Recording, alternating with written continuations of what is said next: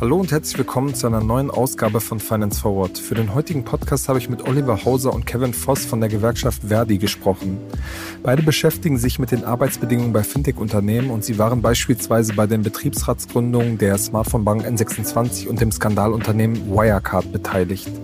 Gerade der Fall N26 war groß in den Medien, weil die beiden Gründer an ihre Mitarbeiter schrieben, ein Betriebsrat würde gegen fast alle Werte von N26 stehen.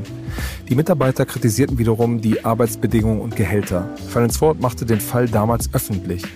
Mittlerweile gibt es die Mitarbeitervertretung seit zwei Jahren und ich habe mit Oliver und Kevin darüber gesprochen, was sich seitdem eigentlich verändert hat und warum Fintech-Gründer noch immer etwas kritisch auf Betriebsräte schauen.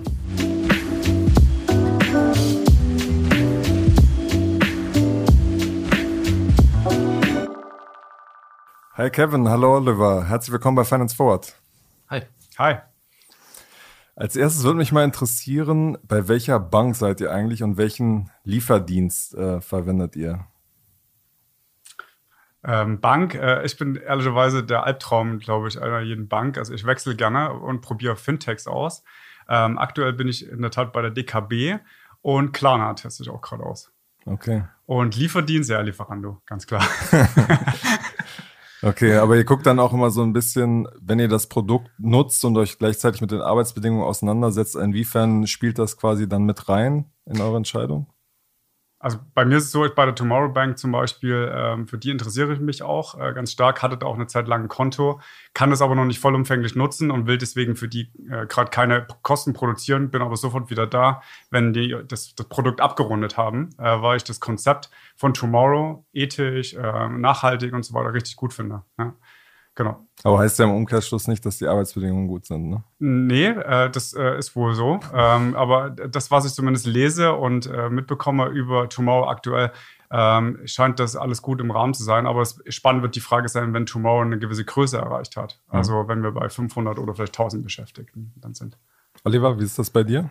Äh, interessanterweise tatsächlich auch DKW, aber auch schon sehr, sehr lange. Ähm, ich bin da ein bisschen anders als Kevin. Ich bin da so ein bisschen stumpf und faul, ehrlich gesagt, was so Wechseln angeht. Das, solange es für mich funktioniert und ich mich irgendwie nicht schlecht behandelt fühle, bleibe ich da tatsächlich erstmal auch. Ähm, genau. Arbeitsbedingungen spielen natürlich eine Rolle. Ähm, Wäre mir auch lieber irgendwie ein Unternehmen mit Tarifvertrag und irgendwie sehr, sehr guten Arbeitsbedingungen zu haben. Das ist auch schwierig, immer mal wieder. Ähm, ja, und Lieferdienst, ja, so wenig wie möglich, aber tatsächlich, wenn dann auch äh, Lieferando äh, gerade hier in Berlin äh, keine Essenslieferdienste, also keine kein Gorillas, kein Flink und so weiter und so fort. Obwohl das Lieferando ja auch die großen äh, Betriebsratsprobleme äh, und Rechtsstreitigkeiten und sowas hat, ne? Genau, die hat's, aber ich meine, da gab es ja auch durchaus Erfolge, was äh, Betriebsräte angeht. Ähm, genau. Okay. Wir machen eine kurze Unterbrechung für unseren Partner Liquid.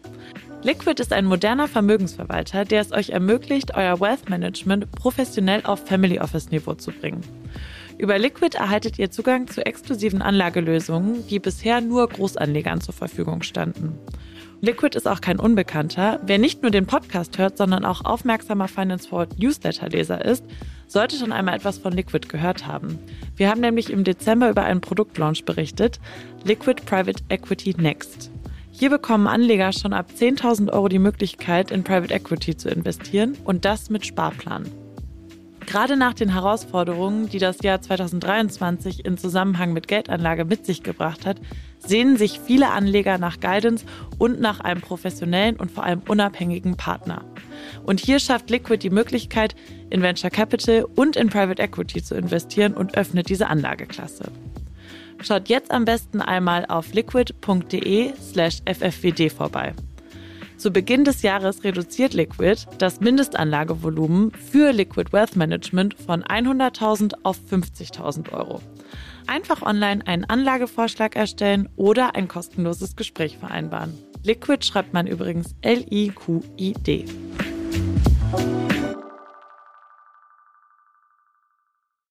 Vielleicht bevor wir jetzt in das Thema äh, tiefer einsteigen, äh, Mitarbeiterbeteiligung äh, in Startups und bei Fintechs würde mich nochmal interessieren, ähm, was macht ihr eigentlich so im, im, Alltag als Gewerkschafter? Wie kann man sich das vorstellen und für welche Unternehmen seid ihr dann auch jeweils äh, zuständig? Ich glaube, das ist ein bisschen unterschiedlich. Also bei mir, ich bin Gewerkschaftssekretär hier in Berlin-Brandenburg offiziell. Ähm, wobei das Brandenburg lasse ich relativ oft unter den Tisch fallen, weil gerade in dem Bereich, für den ich zuständig bin, also Fintechs und Tech-Unternehmen oder IT-Unternehmen, passiert ja in Brandenburg nicht so viel, wenn man ehrlich ist. Ähm, Nur ein paar, die aus Steuergründen äh, aus, an den Rand von Berlin gezogen sind. Ja, genau, sowas gibt's halt schon, aber das ist ja keine, also es ist keine, keine großen, die im Fokus stehen bei uns. Ähm, und was machen wir im Alltag? Ja, also klar, Betriebsratsgründungen sind ein Thema für mich gerade, ähm, aber natürlich auch so eine Betreuung von Betriebsräten, die es schon gibt. Also auch mal vielleicht einen strategischen Tipp und auch zu sagen, okay, guckt da vielleicht mal hin, ähm, verrennt euch da mal nicht und solche Sachen. Aber ich sehe mich jetzt da auch nicht als derjenige, der ihnen erklärt, wie ihre Arbeit funktioniert, sondern unterstützt die Betriebsräte, die es so gibt. Ähm, genau. Und zuständig, ja klar, ähm, das, im Fintech-Bereich N26, Klarna, SumUp, so sind die, die, die gerade so die großen sind. Ähm, einzelne Mitglieder aus einzelnen anderen Unternehmen. Ansonsten im IT-Bereich, ähm, Soundcloud, Contentful, Spotify, irgendwie so Sachen halt, genau. Hm. Plus halt so kleinere IT-Unternehmen, die jetzt nicht so spannend sind. Und wahrscheinlich wird ähm, in der Zukunft auch sowas wie IBM noch bei mir auf dem Tisch landen. Dann. Also die ganz, nochmal die, die alte, die alte IT-Welt, um es mal so zu nennen. Ja. Kevin, wie sieht das bei dir aus? Also ich bin äh, nicht äh, in Berlin, sondern äh, mache bundesweit äh, Betreuung und habe äh, im Endeffekt so drei Bereiche. Weil immer die äh, Volksbanken, Raiffeisenbanken, also ist ja traditionell. Ähm, dann habe ich die Deutsche Bank als Konzern, inklusive Postbank, so ein großer Bereich bei mir. Aber auch dieser ganze Bereich Digitalbanken, Fintechs, ähm, ist, wird ein immer wachsender, mehr, also wachsender Bereich. Und was tue ich? Äh, das meiste, was ich tue, sind Tarifverhandlungen. Also ganz konkret in Verhandlungen gehen mit Arbeitgebern, um Arbeitszeit, Entgelt und so weiter zu verhandeln. Und in verschiedenen Projekten, zum Beispiel bei den Fintechs, äh, würde ich das, was ich tue, am ehesten als Empowerment verstehen. Also mein, äh, für mich ist immer ein Schlüssel, Menschen dazu befähigen, dass sie sich selbst darum kümmern, ihre Arbeitsbedingungen besser zu machen. So, also das ja, ist so die Herangehensweise. Ja. Mhm. Euer Image war ja bislang in der Startup-Szene nicht so gut als Ge Gewerkschaften. Betriebsrat war immer so ein, so ein Wort, wo irgendwie, glaube ich, viele dann so zusammengezuckt sind äh, von den Gründern. Habt ihr das Gefühl, dass sich das ähm, verändert hat in den letzten, besonders ein, zwei Jahren? Ich weiß tatsächlich nicht, ob sich das Image von Gewerkschaften grundsätzlich verändert und von Betriebsräten, aber ich glaube, es gibt ja inzwischen genug Erfolgsbeispiele, dass es gut funktioniert. Und auch wenn ich mich bei uns im Haus mal umgucke, es gibt auch natürlich eine neue Generation an Kolleginnen und Kollegen, Gewerkschafterinnen und Gewerkschaftern, also auch junge Leute, die tatsächlich ähm, eben nicht die klassische, bleiben wir mal im Bankenbereich, irgendwie Deutsche Bank, Betriebsratskarriere und dann irgendwie hauptamtliche Gewerkschafterinnen geworden sind, sondern eben auch da junge Leute, die vielleicht mal woanders herkommen. Ähm, ich glaube, das ist schon auch so ein Thema. Ähm, klar, wir haben uns auch weiterentwickelt, was so Sprache angeht. Also gerade in Berlin sehr, sehr viel englischsprachig. Da haben wir uns auch als Organisation weiterentwickelt, muss man sagen. Und ich glaube auch schon, dass da unser Ruf besser geworden ist. Und ich glaube auch, dass es aber insgesamt auch sowohl in, in der Tech-Szene gibt es ja auch, auch in den USA viele Beispiele, dass Leute, dass Leuten bewusst geworden ist, dass ähm, sich zu organisieren eine gute Idee ist. Ob das nur in einer Gewerkschaft ist in den USA, was ja nochmal viel, viel schwerer ist als in Deutschland, oder eben am Ende im Betriebsrat in Deutschland. Weil dieses Betriebsratskonzept ja schon was sehr, sehr Deutsches ist am Ende. Ja, ich glaube, man kann die Frage oder ich, ich möchte vielleicht nicht so einheitlich beantworten, weil ich glaube, es kommt ein bisschen darauf an, wo steht ein Startup. Also wenn ein Startup beginnt, dann ist es ja erstmal ein klein mittelständisches Unternehmen mit einer hohen Identifikation. Also der, die Gründerin, der Gründer will, hat, ich spitze es mal zu, hat natürlich keinen Bock drauf, dass irgendjemand in die Suppe spuckt, ja, von außen. Und die Beschäftigten selbst haben ja auch nochmal eine eigene Dynamik in so einer Phase. Und äh, wir haben die Erfahrung gemacht, dass äh, ab einer bestimmten Größe eines Startups, und ich, ich nehme es mal neuralgisch so die 500 oder die 1000er Marke, ganz neue Probleme herkommen. Und dann, glaube ich, haben wir auch eine Relevanz, aber weniger als Interessensverband, sondern eher als Plattform. Ja, also wir kommen ja vielleicht nachher noch auf das Beispiel N26. Da war es ja so, dass wir eine Plattform waren. Und da glaube ich, dass die Leute das schon nehmen, weil sie, äh, weil sie merken, okay, da ist eine Kompetenz da. Wir wissen, wie bestimmte Organisierungsprozesse, also wie kommt man eigentlich zu einem Betriebsrat, wie wir das gestalten können und dass wir mit den äh, Foundern äh, äh sozusagen äh, äh, nicht unbedingt matchen, ist jetzt, ist jetzt für mich auch irgendwie klar. So, ne, das liegt, glaube ich, ein Stück weit in der Natur der, der, der Sache. Ja. Genau, aber es gibt ja, glaube ich, schon einen Unterschied zwischen so einem Komplettablehnung und ähm, einer Handreichung, dass man sagt, lass uns drüber diskutieren. Da gab es ja zum Beispiel mhm. nach dem N26-Fall gab es ja Bestrebungen, aber da ist ja, das glaube ich, dann äh, ein bisschen irgendwie im Sande verlaufen, oder? Genau, also den direkten Kontakt gibt's nicht. Und ähm, das ist ja auch immer die Frage, ob, ob was es jetzt auch bringt. Also klar kann man sich nett unterhalten. Nee, nee, ich meine jetzt Ähm, nicht nur sozusagen Valentin Steif als Gründer von N26, sondern auch die Szene in Anführungsstrichen, also die, die Szene Lobbyisten, die Arbeitgebervertreter in dem Sinne von, von den Startups. Ja, ich glaube, da, auch da gibt's ja auch die klassischen Arbeitgebervertreter gibt's ja auch nicht. Es gibt ja keinen, keinen Arbeitgeberverband für Fintechs zum Beispiel. Aber es gibt den Startup-Verband zum Beispiel. Genau, die Frage ist, ob die sich jetzt wirklich als so der Arbeitgeberverband auch sehen und auch so handeln. Ne? Also wenn ein Arbeitgeberverband begibt sich ja so ein bisschen auch sofort in die Gefahr, dass wir dann um die Ecke kommen und sagen, okay, ist ja toll, dass ihr der Arbeitgeberverband seid, dann verhandelt doch mal einen Verbandstarifvertrag mit uns für Fintechs. Ich glaube, aus der Deckung würden, wollen die sich gar nicht unbedingt begeben. Also die, die Gefahr, dass wir bei denen vor der Tür stehen, irgendwie mit den klassischen gewerkschaftlichen Trillerpfeifen und fahren und sagen, ey, ist doch schön, dass ihr der Arbeitgeberverband seid, dann lass uns doch gleich mal hier Tarifverhandlungen führen. Ich glaube, da haben die gar keinen Bock drauf. Hm. Also das, das ist ja auch so ein bisschen. Und klar, dadurch gibt es natürlich auch relativ wenig Kontakte. Ja. So. Aber das gibt es übrigens. Ne? Also in Dänemark zum Beispiel gibt es äh, einen Arbeitgeberverband für Fintechs und die haben einen Flächentarifvertrag für Fintechs verhandelt. Also ist natürlich denn ein auch gut, Modell. oder? Hm? Ist der denn auch gut von was? Ja, ja, definitiv. Also die haben da, haben da gute Sachen rausgehandelt, aber man kann Dänemark und Deutschland wenig äh, vergleichen, weil die sind sehr sozialpartnerschaftlich über die Arbeitslosenversicherung aufgestellt. Also das heißt, da hat man nochmal einen anderen Zugang, als, als es jetzt hier in Deutschland der Fall ist. Also Wie ist die Ja. Systematik da anders? Also da ist es so, dass die, ähm, äh, wenn, wenn die Beschäftigten Gewerkschaftsmitglied sind, äh, da, es hängt mit der Arbeitslosenversicherung zusammen. Also das heißt, mit dem, also hier in Deutschland ist es ja so, wenn ich äh, normal beschäftigt bin, dann bin ich auch arbeitslosenversichert. In Dänemark ist der Hebel die Gewerkschaftsmitgliedschaft. Und dadurch haben die einen sehr hohen Organisationsgrad und noch eine hohe Verquickung mit dem politischen System. Also deswegen kann man das, äh, glaube ich, nicht so ganz vergleichen. So und ich glaube auch, das ist eher eine Base, ja, dieser Tarifvertrag, den es in Dänemark gibt. Ähm, hier habe ich eher das Gefühl, dass sogar manche ähm, das eher nochmal als Aushängeschild nutzen. Also mir ist letzte Woche zum Beispiel ein Beitrag von Tomorrow äh, äh, zwischen die Finger gekommen zum Thema, wir haben ein transparentes Entgeltsystem. Also wir haben das sehr äh, interessant gemacht, Vergleichbarkeit für Tätigkeiten und da dachte ich mir, ja, ist ein Tarifvertrag, ne? Das ke- kennen wir seit 60 Jahren so, ne? Also das ist jetzt über eigentlich nichts Neues. Ja, aber ich glaube, das ist für die auch ein, ein, ein, ein, Aushängeschild. Ne? Hm. Vor zwei Jahren ging es ja los, dass es irgendwie gerade in der Berliner Szene ein, ein großes Thema wurde, vor allem halt durch diesen prominenten Fall ähm, N26. Damals führte das Unternehmen ja sehr widerwillig äh, einen, einen Betriebsrat ein und zuvor hatten die Gründer intern geschrieben, der Rat würde gegen alle ihre Werte im Grunde genommen stehen. Ähm, genau, außerdem führten die, die ehemaligen äh, Wirecard-Mitarbeiter einen Betriebsrat ein, beziehungsweise wählten den. Ähm, ihr habt beide Fälle, sozusagen Kevin, du Wirecard, äh, Oliver, du N26, sehr nah begleitet. Was hat sich aus eurer Sicht, was diese konkreten Fälle und auch sehr prominenten Fälle angeht, ähm, eigentlich seitdem getan? Ich weiß gar nicht, ob sich so viel getan hat, um ganz ehrlich zu sein. Ähm, was sich getan hat, ist natürlich, dass ich glaube, es würden sich Unternehmen nicht mehr hinstellen und sagen, wir sind total gegen den Betriebsrat. Also die haben, glaube ich, gelernt, dass das öffentlich nicht so gut ankommt.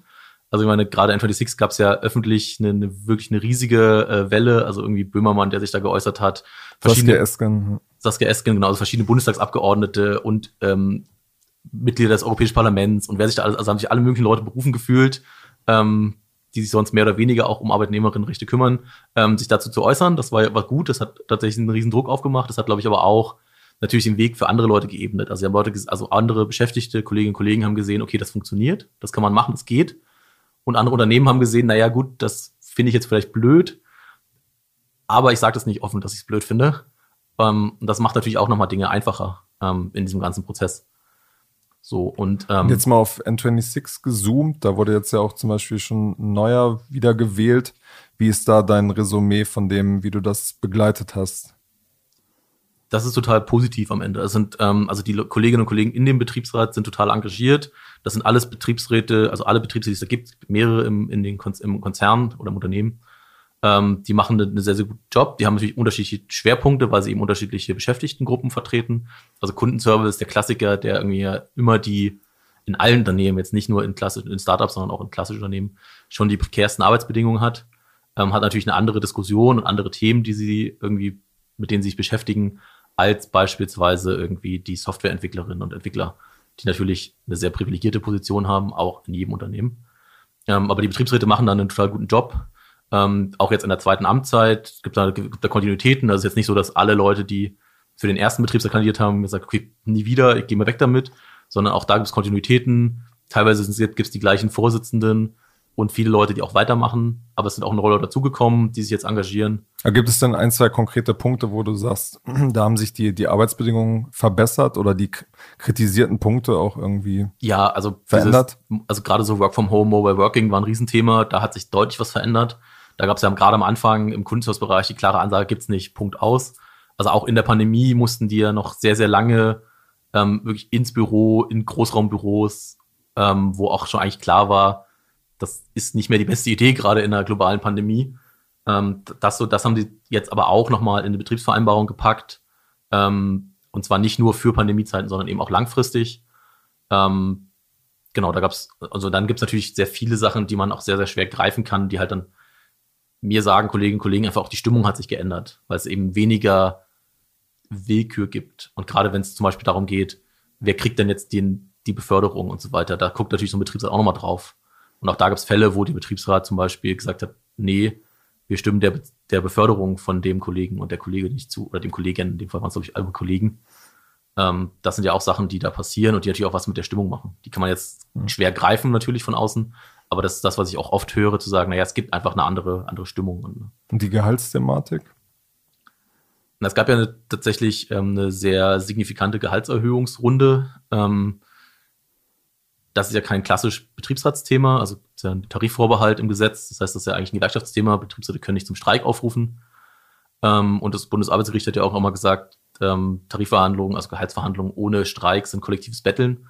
Ähm, das ist, ist so ein Thema, aber ähm, die haben es geframed, also Unternehmen hat es jetzt geframed als wir machen eine Marktangleichung. Also wir haben offensichtlich so lange so schlecht bezahlt, dass uns Leute okay. wegrennen tatsächlich.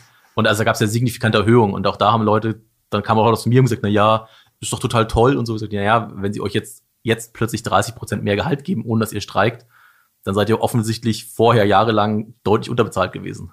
Also das Geld fällt ja nicht vom Himmel. Also auch in dem Bereich nicht, auch nicht, wenn wir über irgendwie äh, Venture Capital reden und so, das Geld fällt trotzdem nicht vom Himmel. Und wenn ich halt Leute halt natürlich, klar, wenn Leute mir wegrennen und dann habe ich plötzlich irgendwie so einen Gehaltssprung da drin, dann war vielleicht vorher in der Gehaltsstruktur auch irgendwie was ziemlich daneben. Hm. Kevin, wie ist da die Lage von, von Wirecard und den Folgeunternehmen, die jetzt ja, glaube ich, Pago Next heißen, zu Santander, äh, zu der Santander Bank gehören? Wie ist da die Lage? Mhm.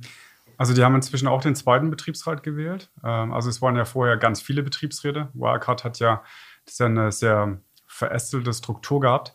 Ähm, und es gibt jetzt einen, einen, einen Betriebsrat in der Pago Next und ähm, da ist eigentlich genau das Gegenstück zu N26 passiert. Also da sind ja die Betriebsratswahlen noch relativ harmonisch abgelaufen. Also wir konnten, also harmonisch, soweit man halt in so einem Prozess in dieser Phase von harmonisch sprechen kann, aber halt gut funktioniert. Ähm, jetzt ist es so, dass der neu gewählte Betriebsrat, dass da eine Gruppe und äh, auch die Arbeitgeberseite die Wahl angefochten haben. Und letzte Woche hat das Arbeitsgericht aber entschieden und die Anfechtung zurückgewiesen. So und ganz unter fadenscheinigen Gründen haben sie äh, das gemacht. Also das heißt, Kurzum, da also gibt den, es Kräfte, den Einspruch, hm? den, der Einspruch wurde unter fadenscheinigen Gründen. Genau, nicht also das, genau. Nicht das Arbeitsgericht hat unter genau. Man hat da Gründen, formale ja. Fehler äh, kritisiert, äh, die da passiert sind, ähm, aber das waren wirklich ba Banalitäten, die da. Das, das, hat auch das Arbeitsgericht festgestellt. Das war ganz aktuell letzte Woche. Und ähm, trotzdem ist es so, dass die Betriebsräte, die wiedergewählt wurden, das sind viele Akteure, die aus der ersten Zeit kommen. Ähm, unglaublich engagiert heute agieren. Also die haben mobile Arbeit war ein klassisches Thema, weil die auch äh, da noch mal mehr zugespitzt, weil die ein komplett neues Gebäude inzwischen umge gezogen sind, aber auch so Sachen wie halten die eigentlich die Beschäftigten. Ja, also wer die Wirecard-Story kennt, weiß ja, das einzige echte Asset, was Wirecard hatte, waren ja die Beschäftigten, das Know-how der Beschäftigten, sonst hat denen ja nichts gehört. Ich glaube, sogar die Blumenkästen waren, glaube ich, sogar gemietet. Ähm, also weiß ich nicht, aber also das ist mal eine Zuspitzung. Und äh, das sind die sehr, sehr engagiert so dran. Also ich würde schon sagen, dieser Betriebsrat ist inzwischen ähm, etabliert, auch bei den Beschäftigten. Und was auch spannend ist, dass viele, die gegangen sind und diese Phase miterlebt haben, der Betriebsratsgründung, heute in anderen Unternehmen wiederum Kontakt auch zu mir aufsuchen, äh, suchen, um wiederum vielleicht neue Initiativen zu ergreifen. Also es schwappt ein Stück weit über. Noch ein zartes Pflänzchen aktuell, aber wir sehen einen Prozess an der Stelle und dass Beschäftigte zugänglicher sind für das Thema Betriebsrat und es Mhm. nicht mehr so total verstaubt ansehen. Hatten die dann überhaupt Gestaltungsspielraum in so einer Krisenphase, in so einem Insolvenzverfahren? Also in der Krisenphase kaum. Da ging es ja wirklich um Existenzgründe. Wie, äh, wie, äh, wie, wie hält man die Beschäftigten an Bord? Ähm, wie kann man noch das Beste rausholen? Also wir hatten ja ganz viel zum Thema, ähm, dass die Beschäftigte auch schützen vor Kündigung. Das war so eine der Hauptthemen der Betriebsratswahlen. Also ich wurde ja mehr als einmal von Journalisten gefragt, ob sich das überhaupt noch lohnt, was wir hier gerade machen. Ähm, und ja, hat sich gelohnt. Weil ganz viele Leute haben ihren Arbeitsplatz behalten können. Ähm, und erst als quasi der große Teil durch war, sind die in diese Gestaltung übergegangen. Und das ist ihnen inzwischen ganz gut gelungen. Und es sind auch tolle, engagierte Kolleginnen, die das jetzt heute machen. Also wirklich, also auch langfristig. Also die erleben ja nur Krisenmodus seit über zwei Jahren und das machen die auch echt gut. Ja. Du hast äh, gerade SumUp schon erwähnt. In diesen zwei Jahren gab es ja immer mal wieder Bestrebungen in anderen Unternehmen, anderen großen Fintechs oder Startups, dass da Betriebsräte gegründet werden sollten. Man, also meiner Außenwahrnehmung nach blieb aber die große Welle der Gründung eigentlich aus. Also wenn man sich manche große Finanz-Startups anguckt, wie Solaris, wie Trade Republic, da gibt es im Moment noch keine Betriebsräte. Ähm, warum erreicht er die Szene noch nicht umfassender? Ich glaube gar nicht, also ich würde es vielleicht andersrum formulieren, ehrlich gesagt, weil, also ich, mein Ziel ist jetzt nicht, dass ich irgendwo hingehe und sage, ihr braucht einen Betriebsrat. Das ist, das, das, so sehe ich meinen Job überhaupt nicht und so mache ich auch nicht. Sondern es ist andersrum. Die Leute kommen und sagen, wir wollen einen Betriebsrat, hilf uns bitte dabei. So, also so rum würde ich das sehen. Also ich laufe jetzt nicht rum, klingel bei denen und sag, ah, wie so ein, wie so ein schlechter Staubsaugervertreter. ich habe gehört, ihr habt noch keinen Betriebsrat, äh, hier ist einer, äh, nehmt den doch bitte. Ähm, überhaupt nicht, sondern die Leute, also das ist das Konzept von, von auch von Gewerkschaft. Leute müssen sagen, okay, wir wollen mitmachen, wir wollen was machen.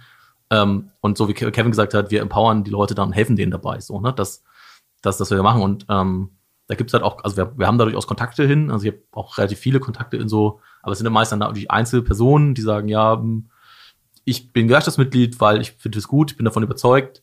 Ähm, aber ich habe natürlich auch, also ne, da hängt ja auch eine Existenz dran. Irgendwann die Leute verdienen da teilweise gutes Geld, teilweise weniger gut, aber grundsätzlich hängt da natürlich eine Existenz dran an dem Job.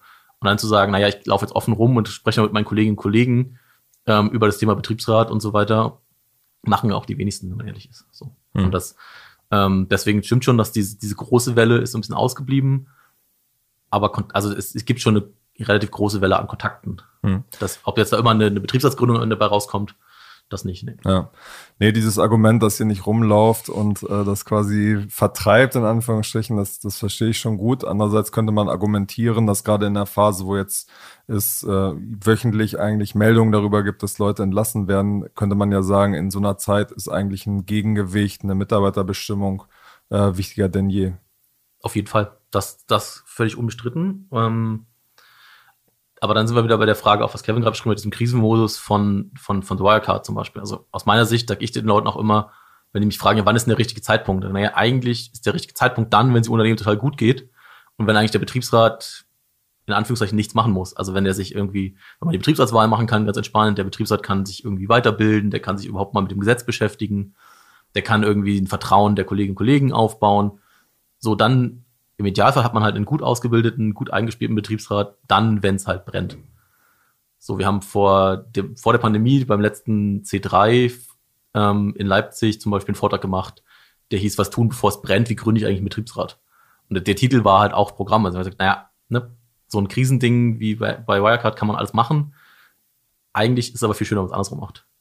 So, jetzt sind wir natürlich gerade so ein bisschen auch in so eine, in so eine Krise geschlittert. Ich würde jetzt keine Krise, vielleicht auch nicht Krise nennen an der Stelle, aber ähm, das Gute ist natürlich, dass die Kolleginnen und Kollegen meistens ja noch relativ weich fallen. So, also die Leute finden ja in der Regel einen neuen Job. Das Ähm, ist ja oft ein Argument, was auch gegen Betriebsräte eigentlich ähm, äh, gewendet wird, dass man sagt so, ihr seid jung, ähm, wenn ihr keinen Bock habt, da zu arbeiten, ähm, absorbiert der Arbeitsmarkt im Moment alles, was äh, praktisch rausgeht. Genau. Das, das, ja, aber ich weiß gar nicht, ich weiß echt nicht, ob das wirklich ein Argument gegen Betriebsräte ist. Ähm, weil tatsächlich, also aus Unternehmersicht müsste es ja eigentlich nur ein, ein Argument für Betriebsräte sein, weil es eben Leute im Unternehmen hält, Leute zufriedener macht, am Ende Leute auch produktiver macht. Ähm, und zum anderen ist das natürlich auch einfach für die Unternehmenskultur, ich habe es schon mal gesagt, für die Stimmung im Unternehmen einfach ein, ein riesen Schritt nach vorne. So. Und leider gibt es halt die Tendenz, würde ich sagen, dass Leute im auch so ein bisschen auch Gewerkschaften ja als so die, die Versicherung sehen. So, ich gehe jetzt hin, dann sollen die mir mit meinem Arbeitsrecht helfen, wenn ich irgendwie gekündigt wurde. ähm, das ist ja auch nicht das, was wir machen. Ich kann noch einen Aspekt mit reingeben, glaube ich, noch aus der Perspektive der Beschäftigten. Also häufig erlebe ich zumindest, dass Beschäftigte Betriebsratsgründung oder, oder äh, Arbeit mit einer Gewerkschaft als ich gehe in den Konflikt mit meinem Arbeitgeber wahrgenommen wird. So, das wird natürlich auch ein Stück weit auch ein bisschen forciert von vielen Arbeitgebern, von vielen Unternehmen, auch gerade von Startups. Und das ist natürlich eine relativ hohe Hürde, weil ich möchte natürlich in der Regel am Arbeitsplatz ein möglichst harmonisches Umfeld. Also wer ist denn gerne im Konflikt mit Kollegen und Vorgesetzten? Niemand, sondern die Leute möchten ja gerne den, den Job gut machen und auch ein gutes Umfeld haben. Und ich glaube, den Schritt erstmal dahin, dass es gar nicht unbedingt immer gleich harter Konflikt sein muss, sondern dass es eher was mit Gestalten zu tun hat, den können, dem, der, der ist vielleicht noch nicht gut genug vermittelt. Ja, ähm, und am Ende steht wirklich, also wir können ja immer nur ein Angebot machen. Ja, und ähm, dann gibt es Beschäftigte, die nehmen das Angebot an, N26 zum Beispiel, Klarna und wie auch immer. Und manche nehmen es nicht an oder noch nicht. Und ich bin auch relativ entspannt. Ja, also das, ähm, das, die Zeit äh, wird noch kommen, wo Beschäftigte ähm, diese Plattform auch nutzen. Ja, also. Hm. Eine weitere Frage, die sich da stellt, ähm, sind die, die Regeln für Gewerkschaften. Ist das noch, noch zeitgemäß? Das folgt ja einem sehr sozusagen äh, starren Raster mit diesem Aufhängen der Wahllisten in einem bestimmten Raum zum Beispiel mhm. und vielen Sachen so ein strenges Prozedere, was einfach durchgehalten werden muss, was vielleicht auch schwierig zu vermitteln ist in einer sehr digitalen Zeit. Inwiefern ist das vielleicht auch eine Hürde, sowas überhaupt einzuführen? Also ich, ich glaube, die Frage muss man ja auf zwei Ebenen beantworten. Einmal geht es ja um die, die Gründung von Betriebsräten, das ist ja einfach ein gesetzlicher Ablauf. Ähm, und auch wie Gewerkschaften funktionieren. Ja? Also wie kann, wie kann ich mich engagieren? Ich fange mit dem zweiten an, vielleicht kannst du was, machst du Betriebsrat, weil da, das, äh, genau. Also was Gewerkschaft anbelangt, ich glaube, ich stehe da auch nicht so immer dahinter, wie, wie unsere Organisation funktioniert. Also ich glaube, wir, also das Beispiel N26 war für mich das Beste, äh, was wir machen konnten. Wir haben einfach, wir waren nur Plattform. Wir sind nicht reingegangen und haben gesagt, ihr müsst es so und so machen, sondern wir waren Plattform. Und mit der Herangehensweise, glaube ich, haben die Beschäftigten auch Lust mitzumachen. Ja, also wenn, wenn, wenn so, wenn aber solange steife Strukturen da sind, wird es immer schwieriger.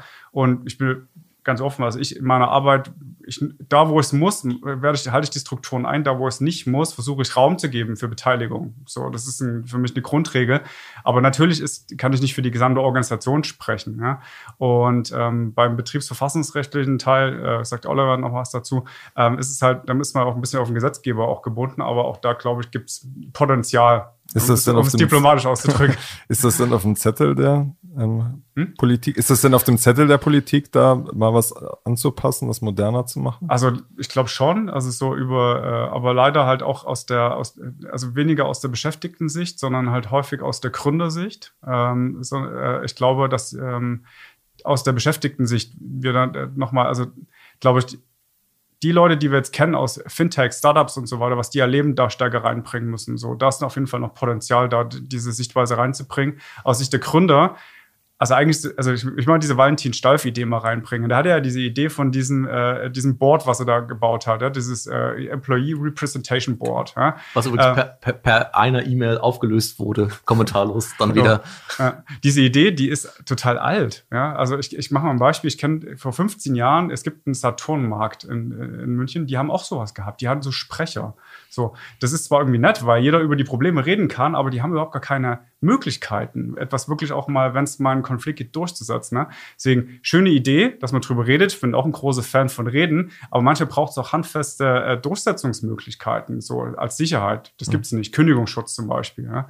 Ähm, wo ich da nochmal kurz einhaken will, ich meine, die Idee dahinter finde ich schon nachvollziehbar, dass man sagt, man will nicht nur die, man will ein, ein Gremium haben, was nicht nur die deutschen Mitarbeiter ähm, sozusagen repräsentiert, sondern auch bei einem globalen Unternehmen, Brasilien, USA und so weiter, mit einbezieht. Also das Argument mhm. verstehe ich schon. Es scheint jetzt nicht funktioniert zu haben, aber das Argument finde ich schon schlüssig. Also mir, sind da zwei Fragen auch dazu, sofort in den Kopf gekommen. Warum hat er es nicht vorher gemacht? Also warum macht das erst genau, als wir eine Betriebsratsgründung anstoßen? Also diese äh, Partizipation hätte man vorher organisieren können und vielleicht auch sollen. Und zweite Frage war, ähm, warum nicht auch Schutzrechte, wie sie, äh, wie sie üblich sind, äh, da auch einführen? Also die Beschäftigten dürfen zwar reden, aber wenn sie irgendwas Falsches sagen, dann droht ihnen vielleicht auch eine Sanktion. Ne? Also warum, also nicht genau. so. Ne? Genau, also das ist auch das, das letzte Argument, finde ich super wichtig zu sagen. Klar, das Betriebsverfassungsgesetz gilt in Deutschland, aber was ist dann, also was, was hält dann Unternehmen davon ab, zu sagen, wir wenden das an, analog, angepasst an, auf, auf alle anderen Länder, können wir ja machen. Also es ist ja, da muss man ja nicht irgendwie so ein, so ein Schülersprecherkonstrukt anwenden. man kann ja auch das Konzept, was, es gibt ein uraltes Beispiel, ist auch schon Jahrzehnte alt, glaube ich, von VW. Die haben zum Beispiel die Geltung des europäischen Betriebsrats, was europäisches Recht ist, auf Brasilien und auf andere Länder ausgeweitet, per Vertrag mit Gewerkschaften. So, also das kann man ja alles machen. Man muss ja aber nicht das, das Allerniedrigste und das, also Okay. Okay, ein weiteres Argument war ja, dass man gesagt hat, so diese Wahlzeiten sind einfach nicht mehr zeitgemäß, wenn man sagt, die Leute verbleiben teilweise am Anfang ihrer Karriere noch ein, zwei Jahre. Ich glaube, ich kenne da auch ein, zwei Beispiele, wo Leute dann im Prozess der Betriebsratsgründung dann sich einfach, aus welchen Gründen auch immer, einen neuen Job gesucht haben. Inwiefern ähm, ja, müsste man dieses Problem angehen? Ich sehe das ehrlich gesagt nicht als Problem. Also wenn man halt eine Betriebsratswahl hat, ähm, gibt es ja auch Nachrücker in der Regel im Betriebsrat. Das heißt also, man kann die auch ein, wenn man die gut einbindet, das machen viele Betriebsräte auch, ähm, dann hat man ja einen größeren Pool auch an Menschen. Und die Wahrscheinlichkeit, dass die bleiben über die vier Jahre, ist schon relativ groß. Ähm, und zum anderen, im Zweifel, wenn ich merke, okay, das sind jetzt von meinen Betriebsratsmitgliedern welche weg, ich habe die Größe nicht mehr, dann leitet man eben eine Neuwahl ein. Das ist ja dann am Ende auch kein großer Akt mehr, wenn man das mal zweimal gemacht hat. Ähm, dann ist es ja auch kein Hexenwerk mehr. Dann ist es immer noch ein bisschen Formalkram, klar, der nervt vielleicht ein bisschen. Da sterben auch ein paar Bäume dabei, weil es eben Papier, auf Papierform pa passiert. Ähm, aber grundsätzlich ist es kein riesen, riesen, riesen Akt mehr. Ähm, und was, es gibt ja auch die, ein bisschen gibt ja die, die beiden Extrembeispiele. Es gibt vielleicht jemanden neu gewählter Betriebsrat, ähm, der gerade aus dem Job kommt, gar keine Ahnung hat, erstmal rechtlich, was Betriebsratarbeit und so weiter. Und dann habe ich auf der anderen Ende von der Skala ist dann jemand, der seit 30 Jahren freigestellter Betriebsrat ist in ähm, irgendeinem großen deutschen Unternehmen. Ähm, und ich glaube, beides ist jetzt nicht ideal für so einen Betriebsrat. Also so eine Mischung ist vielleicht auch gut, also weil natürlich über diese Amtszeit habe ich natürlich auch einen sehr, sehr großen Wissensschatz. Ähm, und wir kennen auch genug Fälle in Unternehmen, wo auch ja, Führungskräfte sehr, sehr schnell wechseln. Entschuldigung, ist auch so ein Beispiel, wo Führungskräfte sehr schnell wechseln. Und ich glaube, auch da werden wir zum Beispiel irgendwann an den Punkt kommen, wo dann der Betriebsrat den Führungskräften erklärt, wie eigentlich die Firma funktioniert. Weil die nämlich am Ende länger da sind und einen viel tieferen Einblick in bestimmte Prozesse haben. So, und deswegen finde ich zum Beispiel diese vier Jahre Amtszeit sehe ich überhaupt nicht als Problem. Auch wenn zwischendurch nicht, also wenn, wenn klar ist, alle, nicht alle Leute, die am Tag X gewählt sind, sind am Ende der Amtszeit noch da. Da sehe ich überhaupt kein Problem drin tatsächlich. Mhm. Nur ähm, Übergaben ähm, funktionieren, wie wir alle wissen, nicht immer perfekt. Die ne? funktionieren nicht perfekt. Sozusagen klar. geht auch Wissen verloren. Da geht, klar, geht auch Wissen verloren, aber also gerade wenn ich noch kürzere Amtszeiten habe, geht ja auch das Wissen verloren. Das Problem löse ich ja mit einer kürzeren Amtszeit zum Beispiel nicht. Dann ja. habe ich ja trotzdem die Übergaben. Also das, und was ich auch sehe, ist natürlich, das ist auch mal so ein Argument, dass ich mache, ja, und Betriebsräte und moderne Unternehmen und Arbeitsweisen passen nicht zusammen. Ähm, wo ich mal denke, na ja, das sind ja die gleichen Kolleginnen und Kollegen. Nur weil die plötzlich den Titel Betriebsrat haben, altern die ja nicht um 30 Jahre, den wächst kein kariertes Hemd. Und ähm, ne, also das passiert ja nicht automatisch, sondern es sind ja die gleichen Leute. Und auch so ein Betriebsrat, ich kenne viele Betriebsräte, die tatsächlich ähm, Arbeitsweisen für sich gefunden haben, die total gut passen und die trotzdem die formalen Vorgaben erfüllen. So, also das ist jetzt kein, kein Hexenwerk, muss man sich vielleicht auch mal Zeit nehmen, auch als Betriebsrat sich über zwei Tage hinsetzen und sich auch nicht vom Arbeitgeber immer irgendwie durch die Alltagsthemen hetzen lassen, sondern sich auch wirklich mal Zeit nehmen, und sagen, okay, wie wollen wir eigentlich zusammenarbeiten, was sind unsere Ziele, wie kommen wir dahin? Das, das muss man machen, klar. Aber das sollte man ja auch in anderen Unternehmensteilen mal machen, vielleicht. Und hm. gerade im Startup-Bereich, wo dann irgendwie ja Geschwindigkeit und Schnelligkeit immer als die oberste Maxime irgendwie vor sich hergetragen, wo ich auch denke so, naja, auch euch wird es vielleicht mal gut tun, vielleicht mal zwei Tage euch hinzusetzen, um mal nichts zu machen und nicht irgendwie schnelle Entscheidungen zu treffen. Hm. Wie sieht das aus mit so Kommunikation? Das ist ja auch ein Riesenthema, gerade bei Unternehmen, die über ganz Deutschland äh, verstreut sind, wo dann viele der Kommunikationskanäle eigentlich vom Unternehmen gestellt werden und eine Kommunikation da drumherum sehr, sehr schwierig ist. Wie geht man dieses, dieses Thema eigentlich an? Das, ich glaube, wenn ich, wenn ich die Antwort hätte, dann äh, hätte ich sehr viele neue Freunde. Ähm, und ähm, könnte wahrscheinlich auch den ganzen Tag irgendwie in, in Deutschland rumreisen und das meinen Kolleginnen und Kollegen erzählen, wenn ich die Antwort hätte. Ähm, aber ich glaube, das ist, das ist auch so ein Prozess. Ne? Also die Frage ist ja erstmal, grundsätzlich ist ja nichts Schlechtes an Unternehmenskommunikationsmitteln. So, also als Betriebsrat habe ich ein Recht darauf, die zu benutzen, ähm, auch in dem gleichen Maße die zu benutzen wie so ein Arbeitgeber. Ähm, dass es da Konflikte manchmal gibt, um habe ich jetzt. Da dürfte ich jetzt einen Slack-Channel einrichten mit allen außer dem Management. Der Betriebsrat darf das. Hm. Wir als Gewerkschaft, das, da fehlen uns leider so ein bisschen die Urteile zu. Also es gibt ja jetzt dieses ähm, in der Novellierung vom Betriebsverfassungsgesetz aus dem letzten Jahr auch das digitale Zugangsrecht der Gewerkschaften. Ähm, da fehlen natürlich ein bisschen die Urteile, die es ausgestalten. Und ich kenne auch wenige Fälle, wo wir es einfach mal gemacht haben. Also es gibt Fälle irgendwie, es gibt zum Beispiel bei der Deutschen Telekom, die haben so ein internes Social Media Ding. Ähm, da gibt es einfach auch einen Verdi-Bereich. Da haben die Betriebsräte, der Konzernbetriebsrat hat da seinen Bereich, gibt es auch einen Verdi-Bereich. Das ist gar kein Problem. Ob das jetzt irgendwie viele Leute sich angucken, weiß ich nicht. Ähm, aber ich weiß auch nicht, ob die Beschäftigten sich den Arbeitgeberteil, der da drin ist, angucken. Also ähm, das ist die andere Frage. Ähm, wir machen es, also genau, so Slack-Channel zum Beispiel machen, kenne ich keine, keine erfolgreichen Beispiele bis jetzt von, leider. Aber das grundsätzliche Recht gibt es dazu. Und als Betriebsrat, wie gesagt, habe ich ja eh alle, alle Rechte ähm, zu kommunizieren. Da gibt es auch immer mal wieder Auseinandersetzungen. Ähm, gibt hier in Berlin auch ein großes äh, DAX-Unternehmen, ähm, wo jetzt gerade der Streit da ist, ob dann eben die Leute, die die Betriebsratswahl angestoßen haben, also es gibt noch keinen Wahlvorstand, aber wo die, die die Betriebsratswahl angestoßen haben, ob die ein Recht haben drauf, die E-Mail-Adressen der Kolleginnen und Kollegen zu bekommen, um die auch zu informieren, weil da jetzt gerade ein Arbeitsrechtsverfahren läuft. Okay. Delivery Hero, oder? Nee, ein anderes. okay. Es geht, also, auch, geht auch um Essen, aber es ist ein anderes. Also zum, zum, zum digitalen Zugangsrecht, das ist in der Tat gerade echt eine große Auseinandersetzung. Also ganz unabhängig davon, ob wir jetzt von einem Startup äh, oder auch von einem DAX-Konzern reden. Ähm, ich glaube, da geht es einfach darum, dass die Unternehmen gerne die Hoheit über den Informationsfluss einfach behalten möchten und ihn nicht Klar. abgeben wollen. Liegt aus meiner Sicht auch in der Natur der Sache. Ähm, aber ich denke, das wird sich entwickeln, weil ganz konkret in unserem Job, also vor drei Jahren, äh, vor der Pandemie, sind wir durch die Büros gelaufen, gemeinsam mit den Kolleginnen und Kollegen. Das können wir heute immer noch, aber da ist in der Regel niemand mehr. ja? Also, äh, das heißt, um dem, den, den gesetzlichen Grundlagen Genüge zu tun und ich bemühe es mal einen Begriff der, der also Waffengleichheit herzustellen. Das ist vielleicht gerade nicht so passig, der Begriff, aber, aber der, also, dass man halt agieren kann auf Augenhöhe, braucht es dieses, äh, dieses Zugangsrecht. So. Und das heißt nicht nur, dass ich einen Beitrag ins Intranet stellen kann, oder weil, ganz ehrlich, den liest eh niemand. Ja? Also da bin ich auch realistisch, sondern es braucht auch eine proaktive Kommunikationsmöglichkeit, so dass ich auf jemanden zugehen kann. Die Person kann zwar mhm. ablehnen, also das heißt dann äh, E-Mail, Telefon und was auch immer, oder auch per Teams oder was auch immer. Ähm, das ist aus meiner Sicht ganz, ganz elementar, dieser Zugang.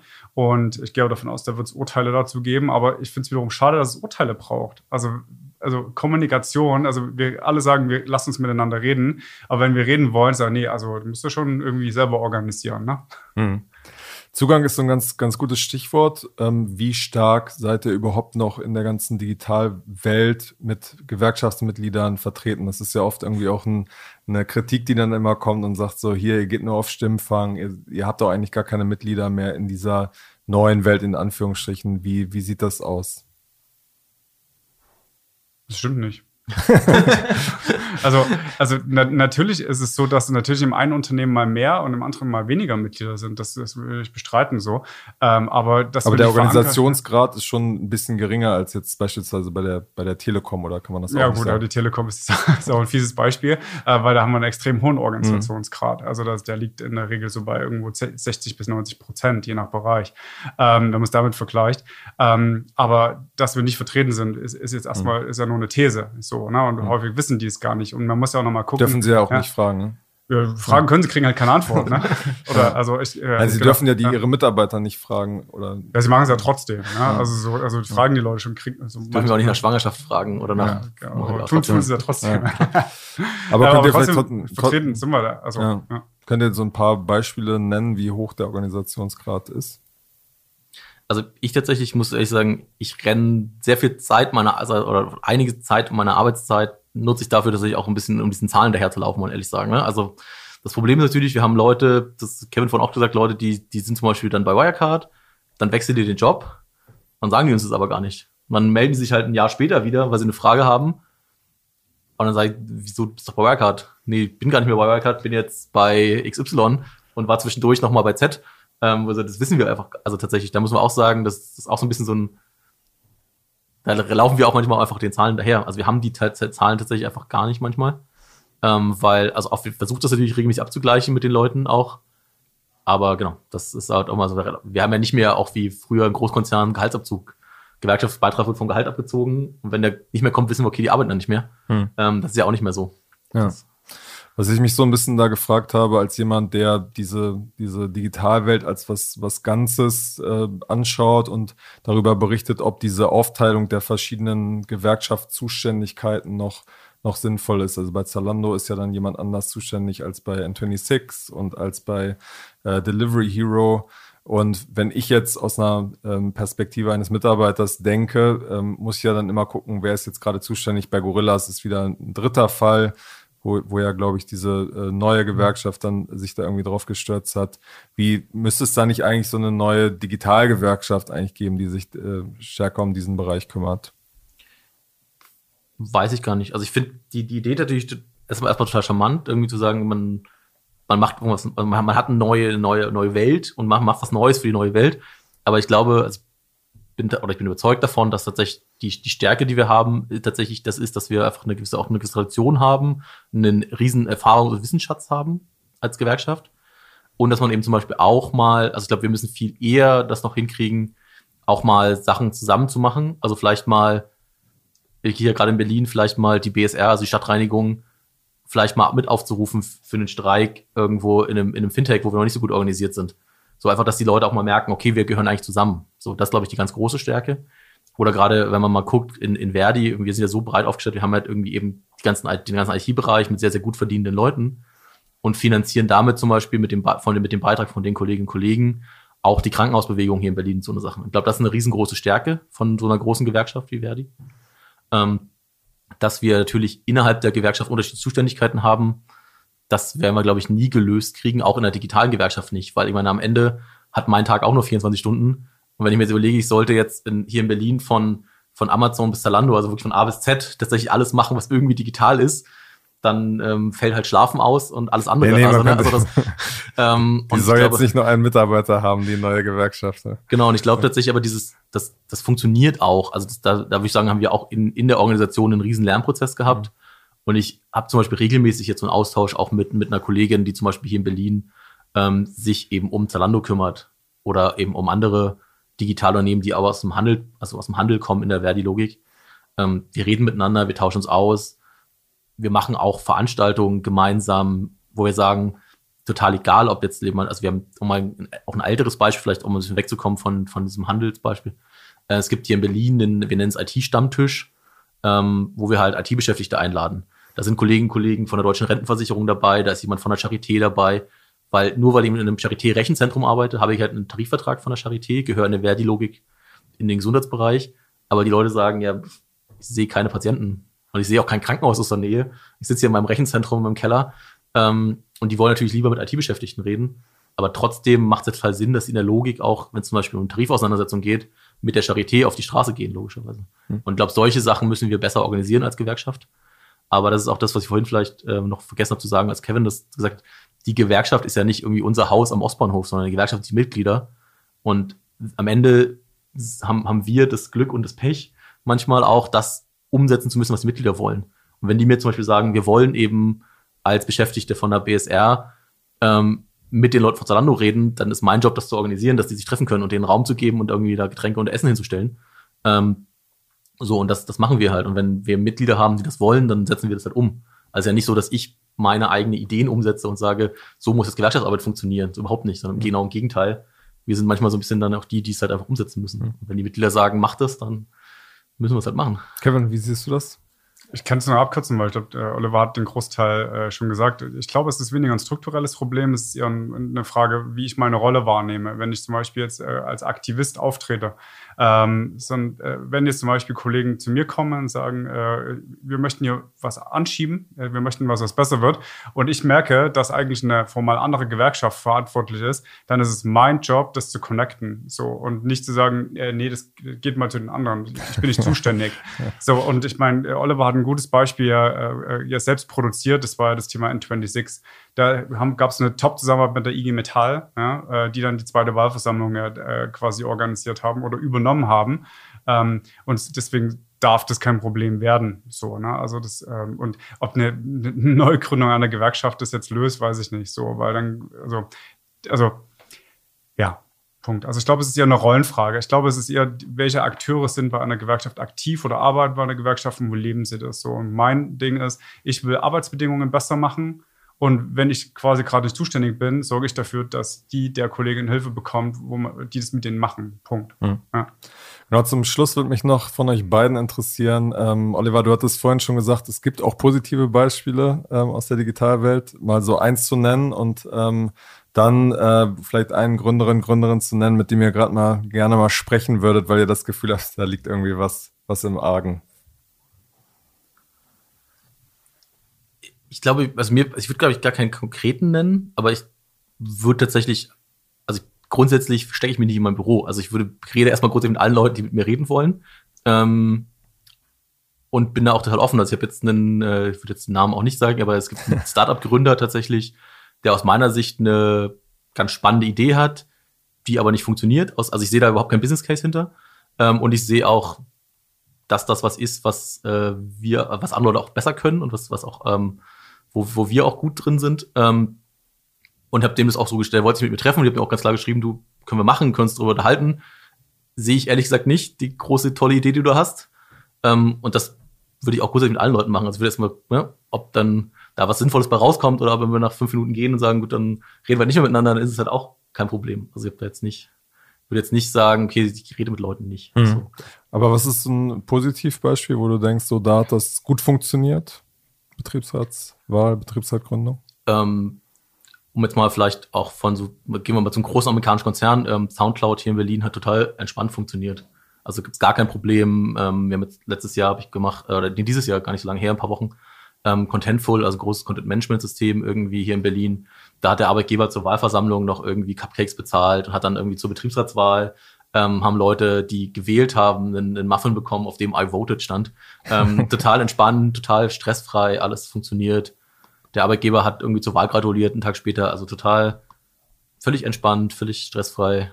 Ähm, die Kolleginnen und Kollegen sind total froh, einen Betriebsrat zu haben. Der wird total gut angenommen. Also es gibt jetzt seit glaub, drei Wochen den Betriebsrat und trotzdem, also trotzdem schon ähm, sehr, sehr viel Kontakte auch von normalen Beschäftigten zum Betriebsrat und so weiter. Das hm. Funktioniert total stressfrei. Okay. Kevin? Also bei mir ist weniger ein Startup so, aber wo ich, die ich wirklich löblich her hervorbringen kann, ist zum Beispiel die Zusammenarbeit innerhalb der ING. Also für die bin ich auch verantwortlich.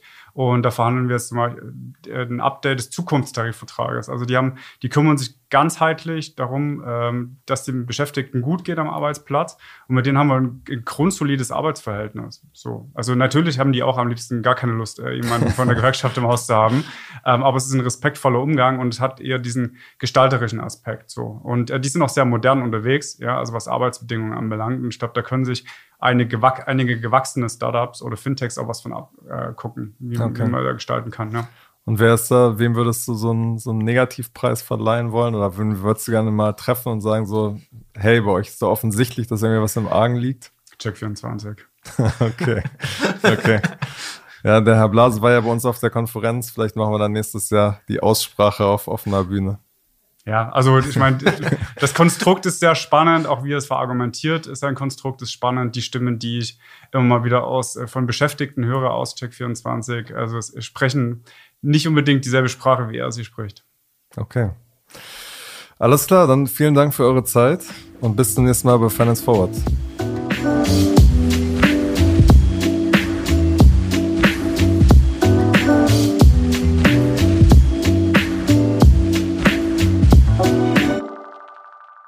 Dieser Podcast wird produziert von Podstars bei OMR.